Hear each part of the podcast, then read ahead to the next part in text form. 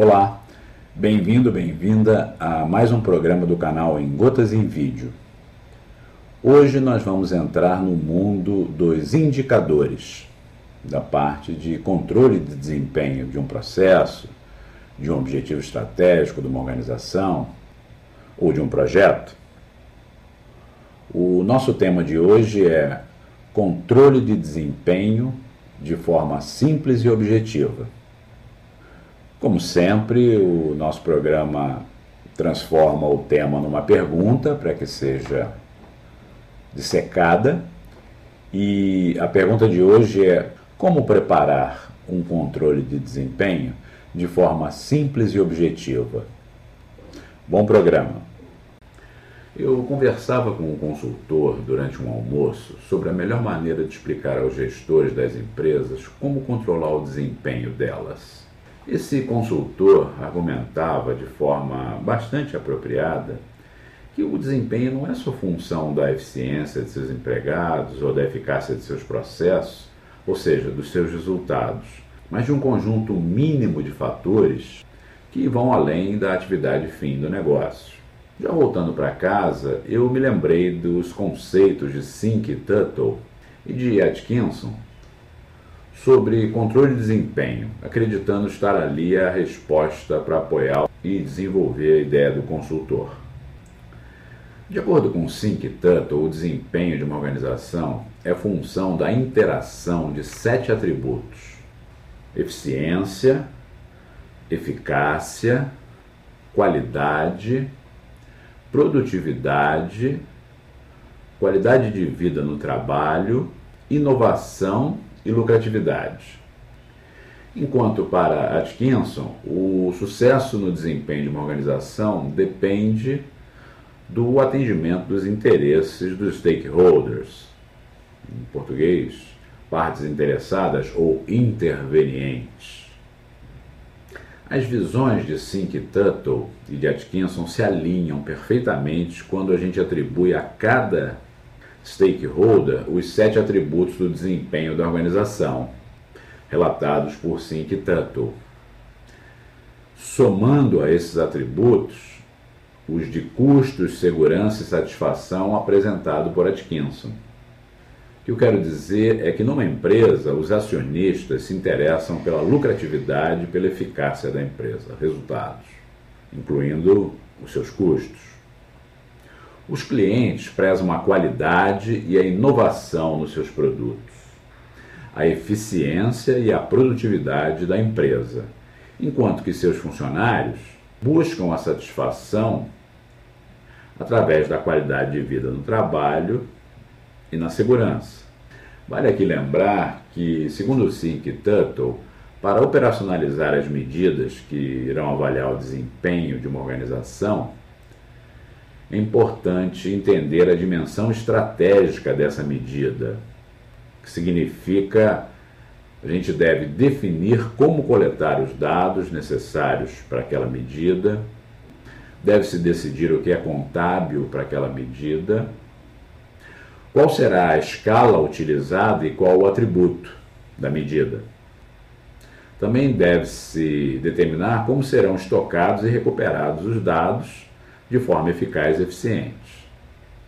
Além disso, deve-se determinar quais serão o processo, o tratamento e a mecânica que gerarão o indicador de desempenho.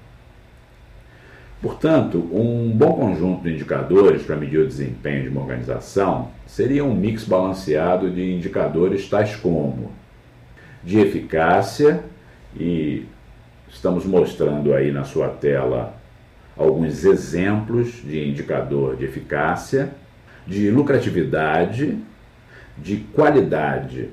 Nesse ponto, a gente dá uma parada para explicar o que significa um indicador de qualidade. Qualidade não é diferenciação. Como assim, Val? A qualidade total já nos mostrou que qualidade significa adequação ao uso. Numa feira livre, Pode-se vender alguns bonequinhos, porque tem sempre crianças circulando com as mães, mas não bonecos caríssimos, eletrônicos, que falam e, e fazem um monte de coisa. Não, não tem qualidade esse tipo de, de boneco, para uma feira livre, apesar de serem diferenciados. Uma BMW é um carro que tem qualidade? Depende aonde você vai vendê-lo. A BMW é um carro diferenciado. Mas a qualidade depende para que público a gente vai oferecer. Pode ser que a gente não venda nada, dependendo de onde a gente vai oferecer ou tentar vender uma BMW.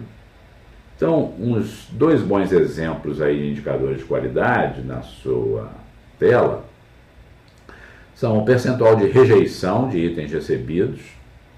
Se o próximo na cadeia de valor rejeita a informação ou o produto que você está mandando para ele, não tem qualidade o seu produto. Outro indicador muito interessante é a taxa de reclamação dos clientes. Se eu reclamo muito do que eu estou recebendo, não tem qualidade, não está servindo para mim. O quarto tipo de indicador seria o de produtividade. O quinto de eficiência, aí a gente precisa estabelecer a diferença entre o indicador de eficácia, que acabamos de falar sobre ele, e o de eficiência. Eficácia mede resultado, enquanto eficiência mede se os compromissos em que assumimos estão sendo realmente realizados e alcançados. De inovação, e aqui também vale a pena uma parada, indicadores de inovação significa de inovação em processo, na forma de trabalhar, e não inovação em produto, em negócio, em gestão. Um bom exemplo desse indicador seria a economia de tempo e custo pelo emprego de novos métodos de trabalho envolvendo novas tecnologias. E por fim, um indicador de qualidade das relações humanas, que muitas vezes são chamados de indicador de qualidade de vida no trabalho. Uma taxa de absenteísmo ou de rotatividade de empregados muitas vezes retrata a insatisfação da pessoa em trabalhar naquele tipo de ambiente. É preciso ter atenção a esse tipo de indicador também. Em conclusão, ter um painel de indicadores é essencial para a condução dos negócios e estes tanto podem ser de resultados para a empresa como um todo, como de processo, desde que estejam ligados à estratégia da organização. Em tempo, diante de uma grande quantidade de termos usados na área de mensuração, é recomendável que se defina uma terminologia que facilite a compreensão dos indicadores e das medidas por quem vai utilizá-las. Esse foi o nosso programa de hoje. Se gostaram do programa, cliquem na mãozinha, transformando-a em azul. Não se esqueça de se inscrever no nosso canal, é muito importante para nós. Visite a Amazon e conheça os nossos livros alguns deles já em formato Kindle. Conheça também nossos cursos na Udemy, caso queiram se aperfeiçoar mais no tema do programa. E não se esqueçam que a PUC estará lançando em agosto um programa de ensino à distância de nove cursos, boa parte deles preparado por ex-professor. Espero vocês no nosso próximo programa. Até lá!